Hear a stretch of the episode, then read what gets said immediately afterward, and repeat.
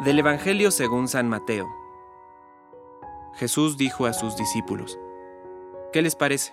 Si un hombre tiene cien ovejas y una de ellas se pierde, ¿no deja las 99 restantes en la montaña para ir a buscar la que se extravió? Y si llega a encontrarla, les aseguro que se alegrará más por ella que por las 99 que no se extraviaron. De la misma manera, el Padre que está en el cielo no quiere que se pierda ni uno solo de estos pequeños. Palabra de Dios.